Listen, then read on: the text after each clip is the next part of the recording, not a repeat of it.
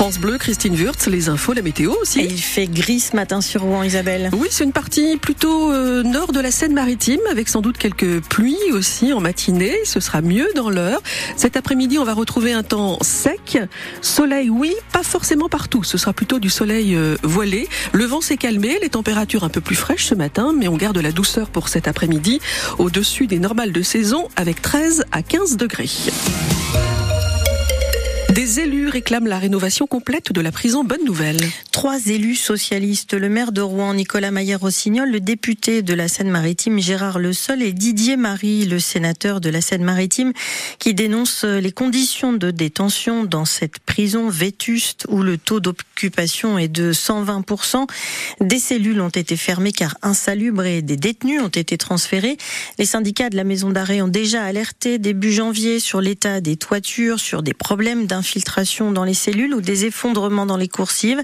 Les élus ont visité la maison d'arrêt de Rouen avant d'interpeller l'État sur le sujet. Adèle Marchais les a interrogés à la sortie. Les trois élus ont écrit une lettre au ministre pour l'alerter sur la situation, mais ils ne comptent pas s'arrêter là, d'après Gérard Le Seul, député de la Seine-Maritime. Nous allons l'interpeller la semaine prochaine dans les hémicycles, à la fois Sénat et Assemblée nationale, pour qu'il puisse, un, répondre à nos questions, deux, venir sur place, et trois, engager une réflexion budgétaire sur euh, l'argent qu'il conviendra de mettre sur la table pour pouvoir rénover cette maison d'arrêt. Une rénovation, c'est ce que veulent les élus, qui excluent une reconstruction de la maison maison d'arrêt.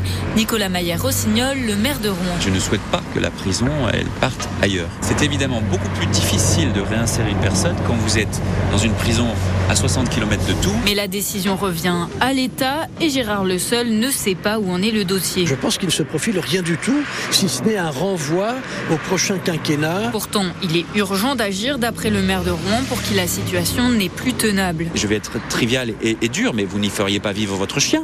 On est dans une situation qui est absolument indigne et c'est plus une prison, c'est un cloaque, un endroit absolument infâme. Didier Marie, Nicolas Maillère-Rossignol et Gérard Le Seul avaient déjà envoyé un courrier au garde des Sceaux en décembre dernier. Ils espèrent cette fois obtenir une réponse. Et la maison d'arrêt de Rouen où un détenu d'une trentaine d'années a été retrouvé mort dans sa cellule mercredi. Une enquête en recherche des causes de la mort a été ouverte, mais le parquet indique qu'en l'absence de traces d'intervention d'un tiers, les hypothèses d'une mort naturelle ou d'une prise de toxines qui sont privilégiés. Sept migrants ont été retrouvés dans le faux plancher d'une camionnette hier matin à bord du ferry qui assure la liaison entre Dieppe et New Haven. Ce sont les marins du bateau qui ont entendu euh, des coups frappés par les clandestins. Six hommes et une femme, dont deux ont même été retrouvés inconscients. L'équipage a prodigué les premiers soins avant l'arrivée en Angleterre, où ils ont été pris en charge par les secours britanniques. Un élève du lycée euh, Louise Michel de Gisors, convoqué devant un délégué du procureur de la République début avril. Il a proféré une menace de mort à l'encontre d'une professeure d'espagnol du lycée sur les réseaux sociaux mercredi. L'information a été révélée par nos confrères de Paris-Normandie et confirmée à France Bleu Normandie. L'élève fait l'objet d'une mesure conservatoire dans l'attente de la mise en place de mesures disciplinaires. Nous y reviendrons dans le journal de 9h. Les Occidentaux réclament une enquête après la mort de l'opposant russe Alexei Navalny. Mort à l'âge de 47 ans dans une prison russe dans des circonstances flou. Emmanuel Macron lui a rendu hommage à l'occasion de la visite à Paris de son homologue ukrainien Volodymyr Zelensky. Le chef de l'État français a salué la mémoire et l'engagement d'Alexei Navalny et n'a pas hésité à pointer du doigt la responsabilité de la Russie. La mort de M. Navalny dit la faiblesse du Kremlin et la peur de tout opposant. Les faits sont têtus, mais il faut toujours les rappeler.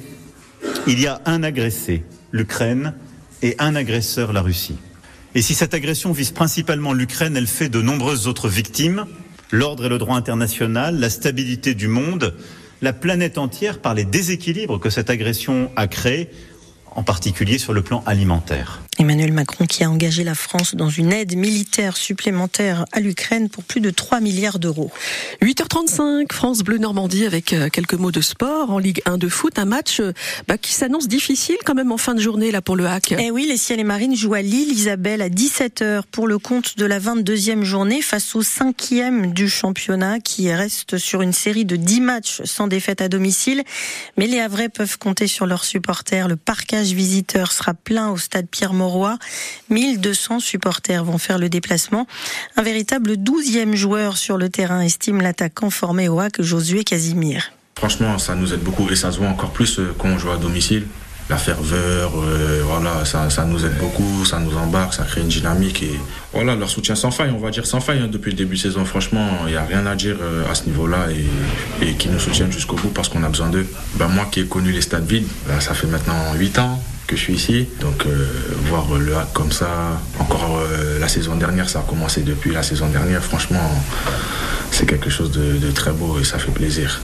Lille Coup d'envoi à 17h à suivre en intégralité sur France Bleu avec François Manoury. Ça va tenir, ça va tenir.